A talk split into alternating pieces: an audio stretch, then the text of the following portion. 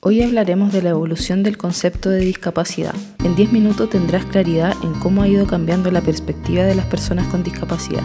Muchos no saben que en menos de 50 años se ha pasado de una visión totalmente peyorativa a una perspectiva más centrada en la persona y las barreras de la sociedad. ¿Quieres saber qué isla desarrolló su propia lengua de señas y fue adoptada por todos sus residentes? Bienvenidos al episodio número 1.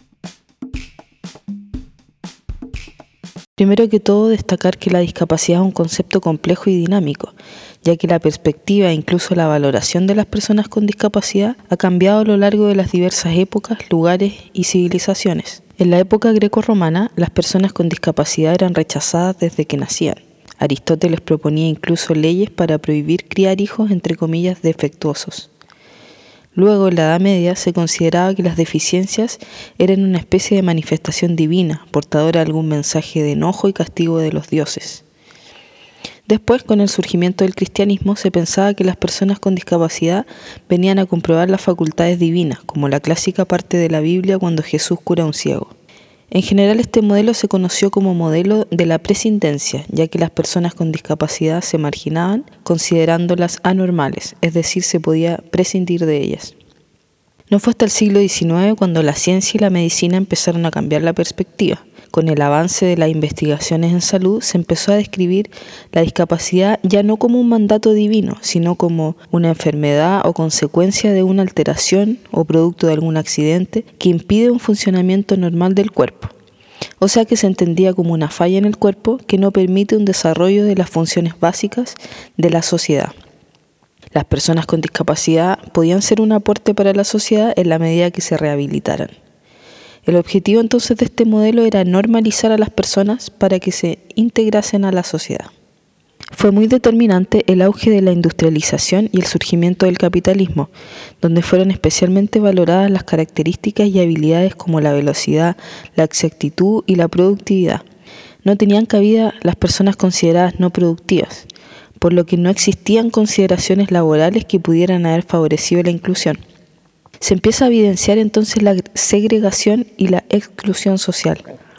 De ese modo, la discapacidad física se fue transformando también en una discapacidad social. El paradigma era que la persona que no tenía valor para la sociedad en términos productivos debía ser institucionalizada para que así lograra mejorar sus deficiencias y algún día adaptarse y ser funcional. Esto es conocido como el modelo médico de la discapacidad que estuvo vigente no hasta hace mucho, con una postura bastante asistencialista, que buscaba conseguir la cura y un cambio en la actitud de la persona. Por ejemplo, si una persona usuaria de silla de ruedas no puede ingresar a un museo, según este modelo, es porque tiene una discapacidad y debe rehabilitarse para lograr ir al mismo museo, pero ya no usando silla, logrando adaptarse al entorno y a la infraestructura, y si no lo logra debe aceptar quedarse afuera. Así entonces fueron naciendo los primeros centros especiales que fomentaban la actitud paternalista, la dependencia y la discriminación tanto social como laboral. Luego hay un hito importante con la Segunda Guerra Mundial, ya que muchos militares heridos volvieron con alguna discapacidad y por primera vez algunas personas con deficiencias físicas fueron vistas como héroes.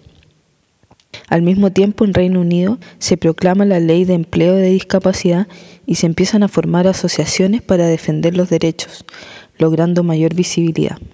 En 1960 surge el movimiento de vida independiente, donde un grupo de estudiantes en Estados Unidos quiso reivindicar el derecho de los estudiantes con discapacidad de ir a la universidad.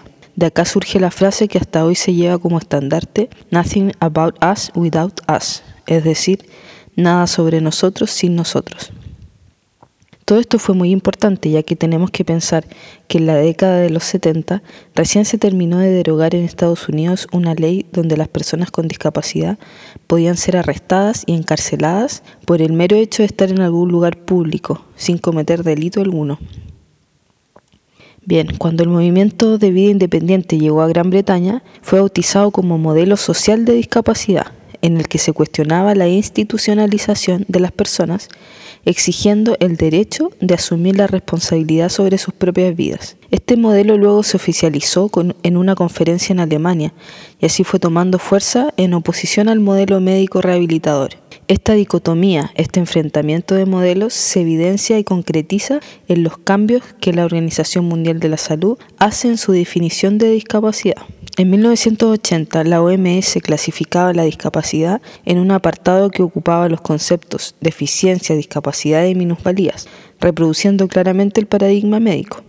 Planteaba que la minusvalía era la situación de estar en desventaja como consecuencia de una discapacidad en relación a su edad, sexo y factores socioculturales. Sin embargo, esta misma entidad, la OMS, 21 años después, tuvo un giro radical para el concepto de discapacidad en el año 2001 revisaron y modificaron la clasificación denominándola Clasificación Internacional del Funcionamiento de la Discapacidad y la Salud, abreviado CIF.